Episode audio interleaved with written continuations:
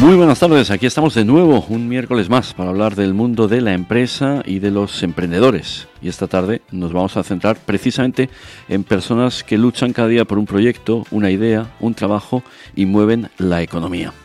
Motores Económicos, con Gabriel Torrens, en Es Radio 97.1. Los autónomos van a ser los grandes protagonistas de este Motores Económicos, en el que contamos con Mayra Argüelles, en labores también de conducción del programa, además de como voz autorizada, buena conocedora del mundo de la empresa y de los más diversos sectores. Gerente de ASINEM, la Asociación de Empresas Instaladoras de Mallorca, y ya eh, diría, presentadora consagrada después de afrontar este tiempo de radio en solitario la pasada semana. Buenas tardes, Mayra. Buenas tardes, consagrada, consagrada por Fuerza Mayor eh, y Fuerza Mayor era Fitur. Bueno, estuvimos en, en, Fitur haciendo programas especiales en torno a la locomotora, decimos, de nuestra economía en la Feria Turística Internacional de, de Madrid, eh, desde el miércoles hasta el viernes con programación especial, tomando el pulso al sector turístico con diferentes protagonistas, con set especial de Radio 97.1 allí en la capital, en el recinto de IFEMA y, aquí con Mayra Argüelles guardando el frente, hablando de los otros sectores, que es a lo que nos dedicamos fundamentalmente a esta hora cada semana. Y hoy vamos a hablar de autónomos eh, vamos a empezar hablando de autónomos y vamos a hablar de muchas más cosas, por supuesto, pero fundamentalmente de autónomos con un buen conocido de esta casa, de radio y de nuestros oyentes, así como seguidores de otros medios de comunicación, porque es muy mediático. Empresario, innovador, emprendedor, ha estado al frente de diferentes negocios y entidades. Todavía recuerdo sus tiempos como presidente de la Asociación de Videoclubs. Eh, con él abrimos en su día Es la Casa de tus Sueños, nuestro espacio del sector inmobiliario, Es la Mañana de Valeres, con Mundo Pisos, y esta tarde nos visita con mucho que contar como director general de autónomos del Ayuntamiento de Palma. Buenas tardes y bienvenido Juan Antonio Tormo. Pues buenas tardes, Gabriel. La verdad es que siempre es un momento especial venir a tu emisora. Eh, muchas gracias por la invitación. Y ya te digo, son momentos especiales. Hemos vivido muchas cosas y muy agradables aquí. Muchos tiempos y recuerdos en las ondas, fuera de ellas, eh, también en, los tiempos de, la COPE, porque lo del videoclub, iba a decir un viejo conocido, pero digo, no, esto suena mal. Pero es que, claro, el videoclub, habrá alguien que, diga, ¿y esto qué, era? no Esto forma parte ya de, la historia de generaciones que ni han vivido lo que es un, videoclub. Pero hoy estamos casi en familia, me atrevería a decir, Mayra, porque nuestra invitada es una buena conocida tuya en este caso, ¿no? Así que hoy supongo que estaremos entre el formal usted y el tuteo entre conocidos, colegas y amigos. Obviamente es una invitada con la que me siento en familia, no, es conocida mía, sino pertenece a nuestra comunidad y nuestro colectivo y es nuestra vicepresidenta Neus Astre. Buenas tardes, muchísimas gracias por la invitación. Buenas tardes, bienvenida también, vicepresidenta de Asinem, ingeniera y, bueno, una, una mujer de éxito. Pues eh, de, mucha trayectoria, a pesar de su juventud, es un referente para nosotros, sobre todo como mujer ingeniera eh, en nuestra profesión, pero al margen de eso lleva ya a sus espaldas en su portfolio más de 2.000 proyectos de fotovoltaica, de renovables, y 600 ya solo en el año pasado, en 2023, y casi todos cursados con subvenciones. Y es de esto que hoy nos viene a comentar de, subvenciones. Bueno, pues eh, antes de hablar de subvenciones, enhorabuena, porque me ha hablado maravillas Mayra Argüelles de, de su capacidad de, trabajo y además eh, con la conciliación familiar, que no es fácil, ¿no? Eh, con, muchos proyectos, porque luchar con la administración también es, es, un valor añadido, es un esfuerzo añadido, pero con, con mucha experiencia, nos decía Mayra, a pesar de, de, la, de la juventud. Eh, no sé cómo se siente entre un mundo entre tantos hombres. Al final muy agradecida de la acogida que he tenido en este mundo.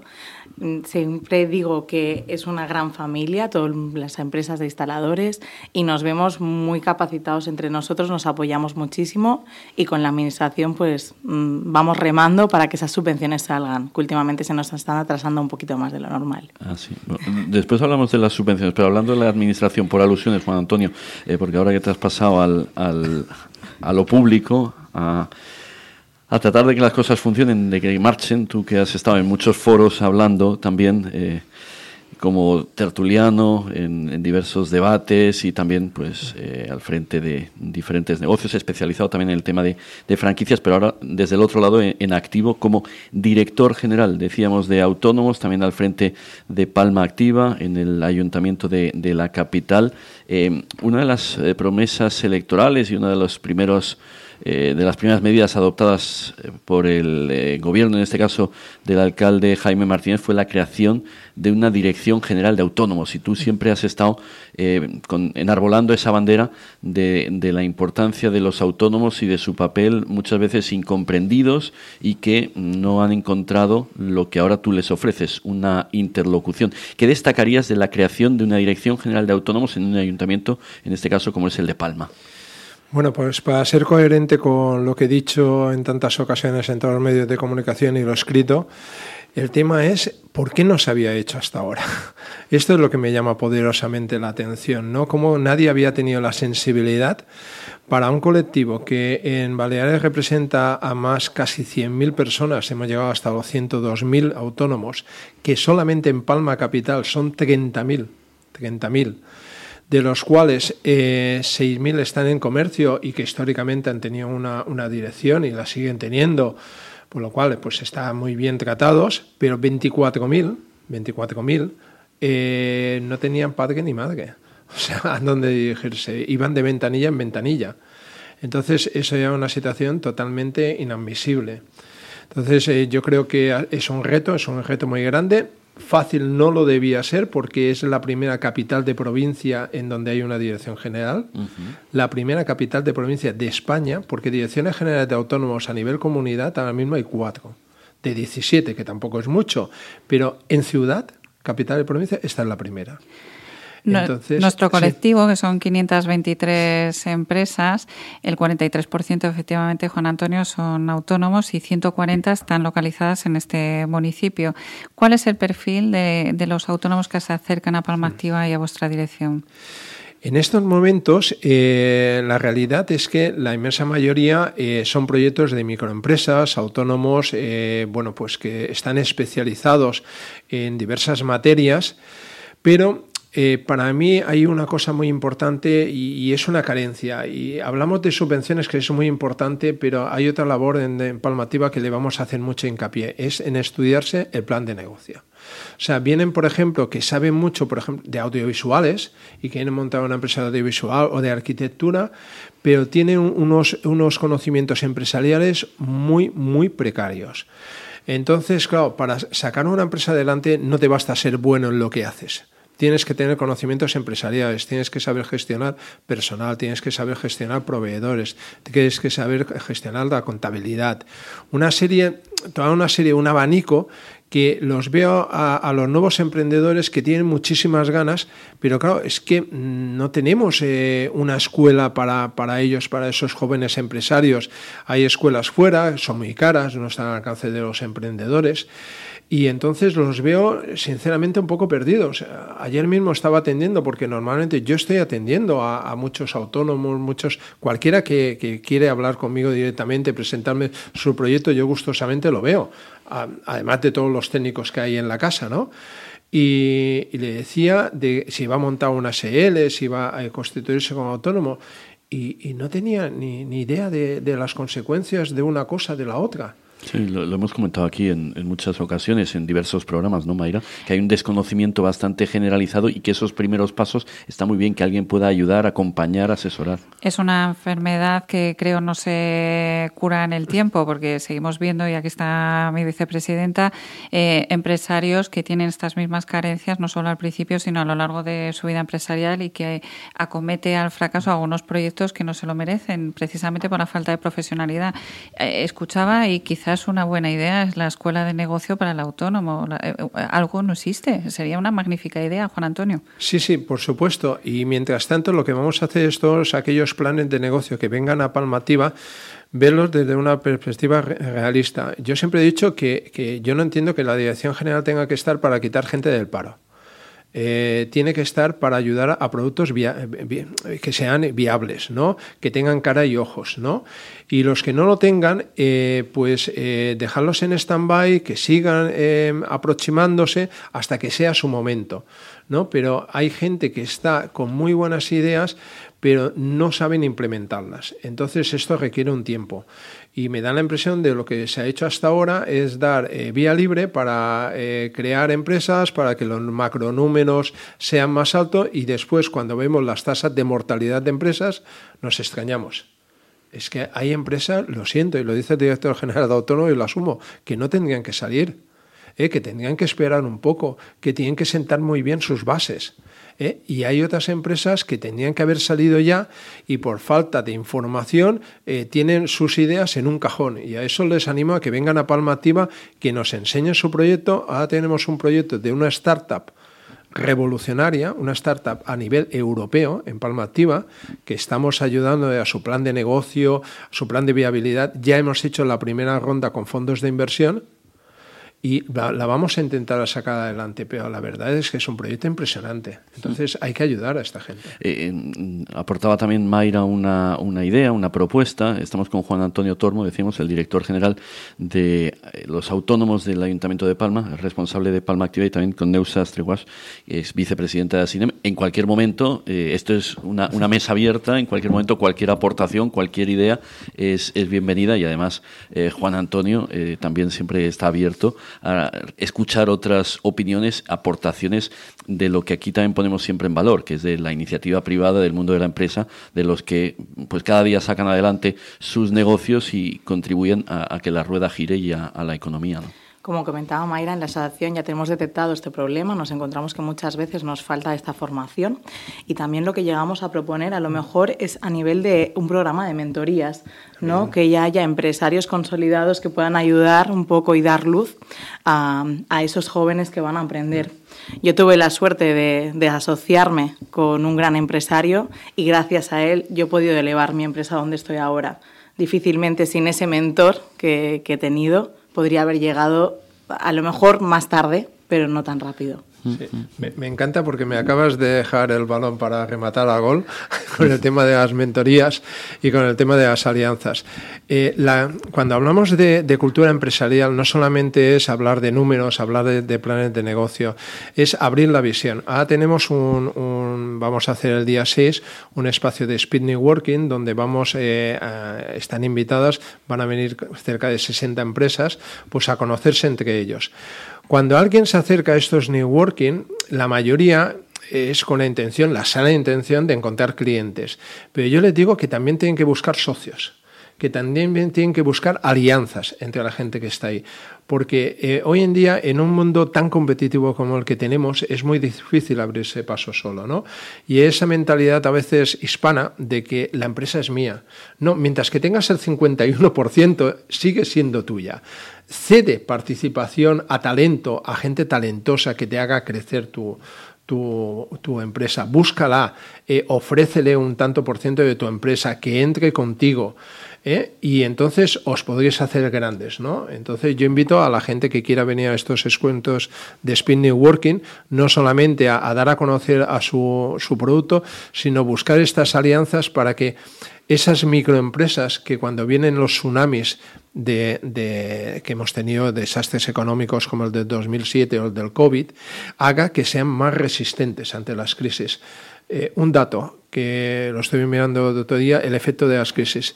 En las últimas dos crisis, el 92% de las empresas que cerraron eran microempresas.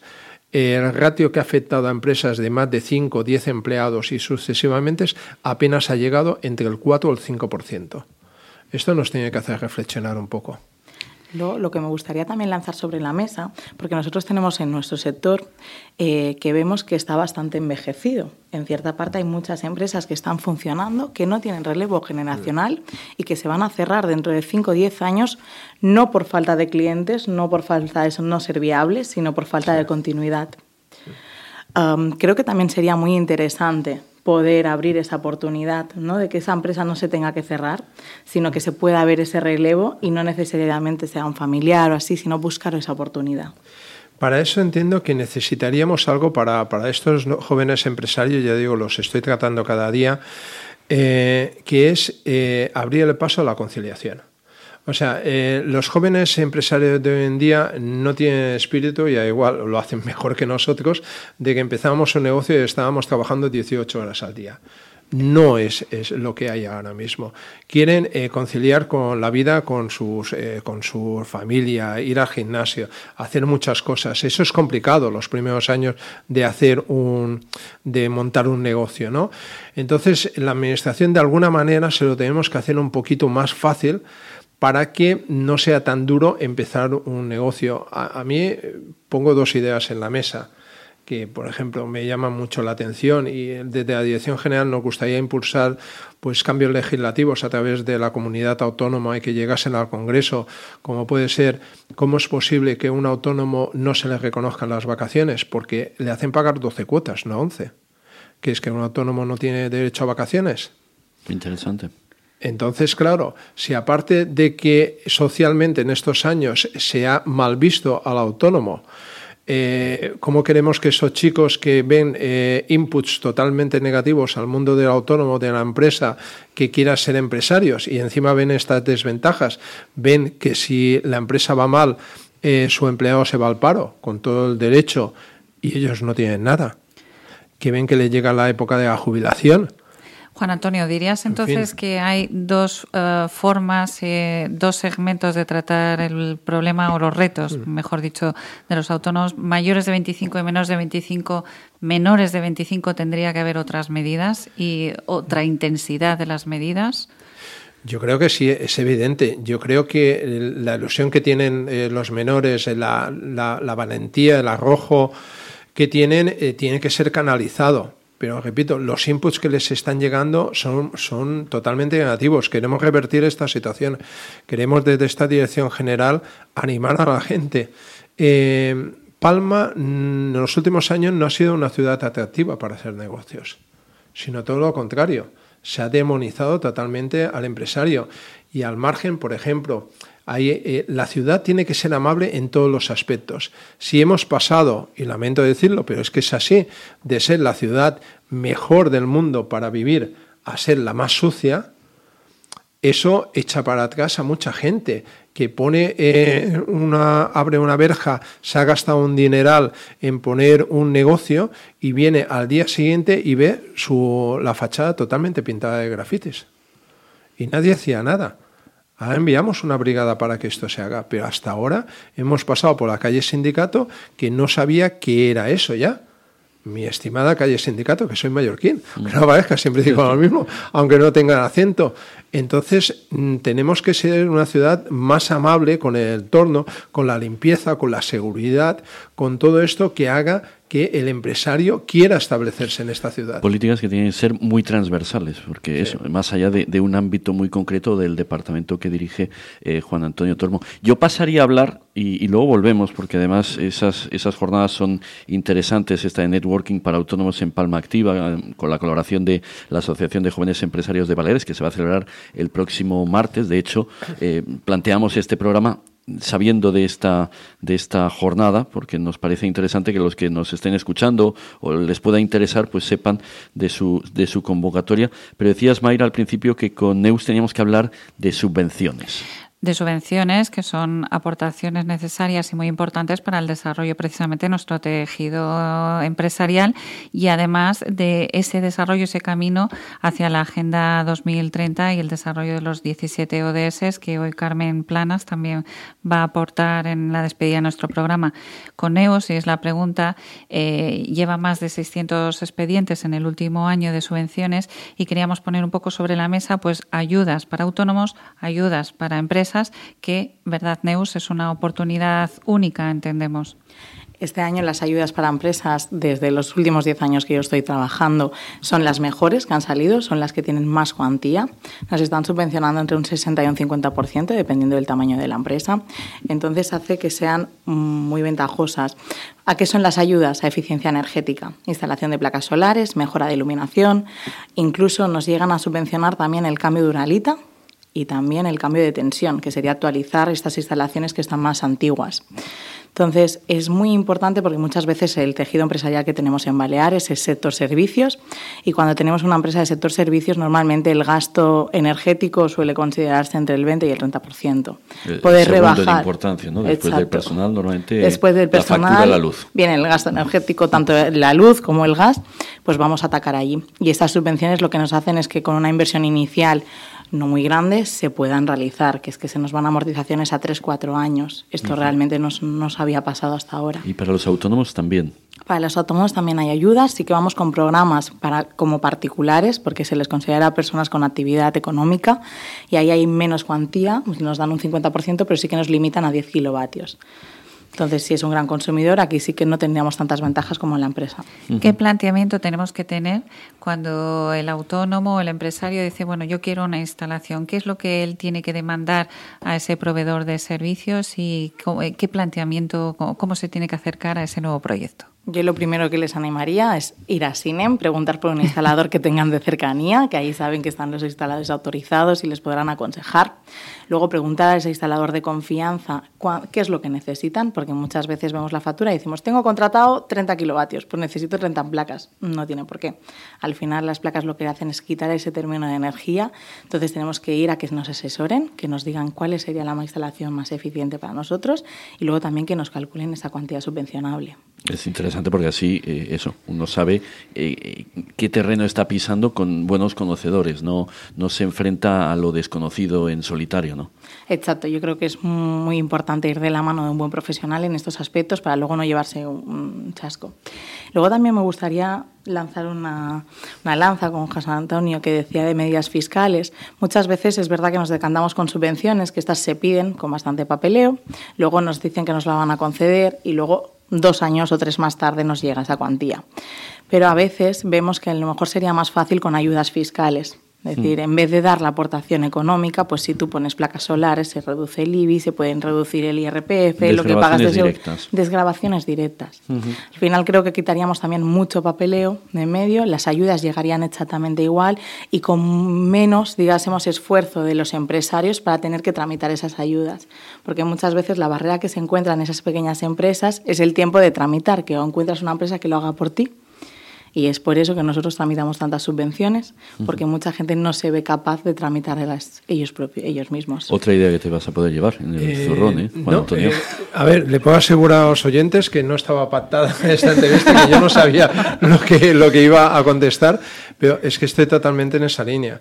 O sea, creo que la combinación de las dos sería el éxito. Creo que, por ejemplo, una persona que empieza con un negocio esos dos primeros años, que tiene unos gastos, que tiene unas inversiones, pues de esos impuestos que va a generar, que se podía deducir directamente ¿eh? para poder seguir eh, haciendo ese tipo de inversiones, no tener que parar, esperar a otra subvención para poder acometer eh, más reformas en su negocio o ir avanzando. Sería una línea más recta que una inversión que a medio plazo ya estaría dando resultado y lo veríamos empresas más potentes, ¿no? Entonces, eh, yo creo que es una, algo que tenemos que llevar a, a, a legislar de alguna manera. Y en este caso, hablando de las empresas eh, NEUS, eh, entendiendo que las empresas normalmente tienen instalaciones eh, de volumen, que tienen tejados muy interesantes, eh, ¿cómo aconsejarías eh, esa visión de la instalación desde el punto de vista de autoconsumo o la, eh, la, instalación desde el punto de vista de negocio? Todos pensamos ahora en los excedentes, me los tienen que pagar, los eh, tengo en la nube, eh, me los tienen que compensar y esa visión de negocio, ¿qué les dirías?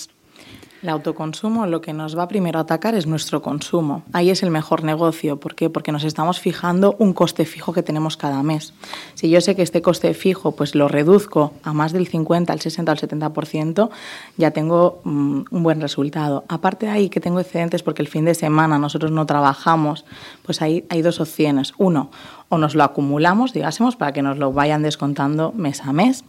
Luego hay también como las baterías virtuales, que no es que sea una batería virtual, sino que es un nombre comercial, que lo único que te hace es que la misma comercializadora te los guarda y te los traspasa al otro mes. El otro caso es poner baterías. Yo baterías lo aconsejaría más bien poco, dependiendo mucho de la instalación, ya porque actualmente, digásemos, es lo que la inversión nos sube muchísimo la inversión, la amortización de las baterías tarda más y a no ser que sea una vivienda, depende de qué negocios no nos sale nada rentable. Y luego si nos tenemos la venta, o ya en el último caso hacer un autoconsumo compartido, que digásemos que tenemos una asociación o que estamos dentro de, una comunidad de, propietarios y tengamos cubiertas y tengamos a lo mejor una nave que solo es un local muy grande porque es almacén y otra nave que es una gran consumidora porque tiene cámaras frigoríficas y no le basta su tejado, pues nos podemos asociar unas con otras, utilizar toda la cubierta y decidir, pues yo me quedo un 70% de la instalación y tú un 30% y aparte la instalación, la inversión inicial nos sale más barata. Eh, lo que habías comentado antes del cambio de tensión en las empresas es interesante. ¿En qué situación nos estamos encontrando? ¿Qué significa esto? Brevemente. Cambio de tensión es que nos encontramos aún que hay muchas empresas que, estén, que les llega la electricidad obsoleta. Nos vienen tensiones que ahora mismo no están normalizadas, 127, 230. ¿Esto qué pasa? Que ahora mismo si tú quieres hacer cualquier tipo de cambio, una ampliación, poner placas o modificar el sistema, no lo puedes hacer si no lo regularizas a tensión normalizada, que en este caso sería 260-400. Y ahora por primera vez se está subvencionando este cambio de tensión. Y así hace que las empresas que antes no querían poner placas porque tenían que hacer el, cambio de tensión previo, pues les ayudamos a hacer ese cambio de tensión más luego se pueden poner las placas solares. Es una buena oportunidad. ¿Qué plazos tienen NEOS las empresas ahora mismo para solicitar empresas y autónomos?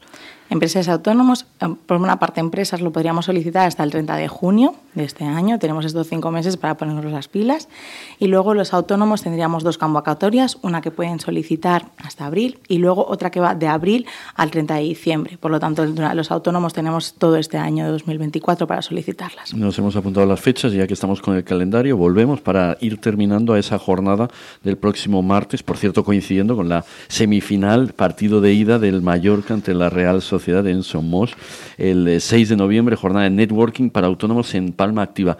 Va a ser la primera de una serie de, iniciativas de estas eh, características. ¿Qué nos puedes adelantar al respecto? Bueno, en principio nosotros hemos eh, programado una prácticamente cada tres meses, o sea, habrá cuatro ediciones este año mínimo. la verdad es que eh, hemos superado todas las expectativas.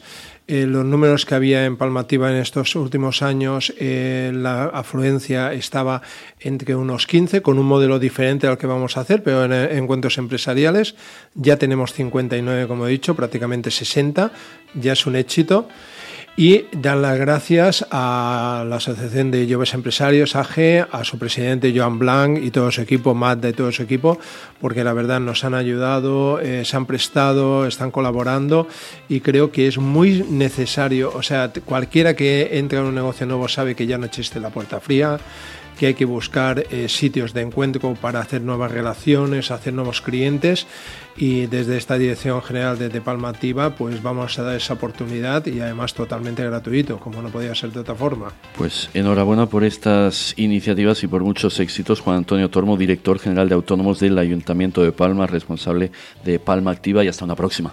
Pues muchísimas gracias como siempre. y muchísimas gracias por acompañarnos. Neus Astreguas, vicepresidenta de ASINEM de la Asociación de Empresas Instaladoras de Valeres. Que vaya muy bien. Muchísimas gracias. Y hoy el cierre, el broche, lo pone la presidenta de los empresarios de las islas, Carmen Planas. Carmen Planas y su visión del tránsito de la economía hacia la circularidad en relación con el compromiso empresarial que ya encabeza con los 17 objetivos de desarrollo y que explica que solo se están cumpliendo al 15%. Buenas tardes, motores económicos. Desde CAEP estamos liderando, guiando y empujando al tejido empresarial en el tránsito de nuestra economía hacia el sistema circular sostenible y que casa con nuestro compromiso con los 17 ODS de la Agenda 2030 de la ONU. Unos ODS que, según el último informe de la Comisión de RSDCOE que presido, están solo cumpliéndose al 15%, cuando ya estamos a la mitad de camino hacia ese gran reto que debe cumplirse en 2030. Así, desde la patronal balear hemos puesto en marcha tanto una comisión de economía circular como los primeros premios a la empresa circular para poder compartir todas las iniciativas y proyectos que están emprendiendo las empresas de Baleares, que son muchos y muy diversos, para poder alcanzar a medio plazo este objetivo común que es la economía circular.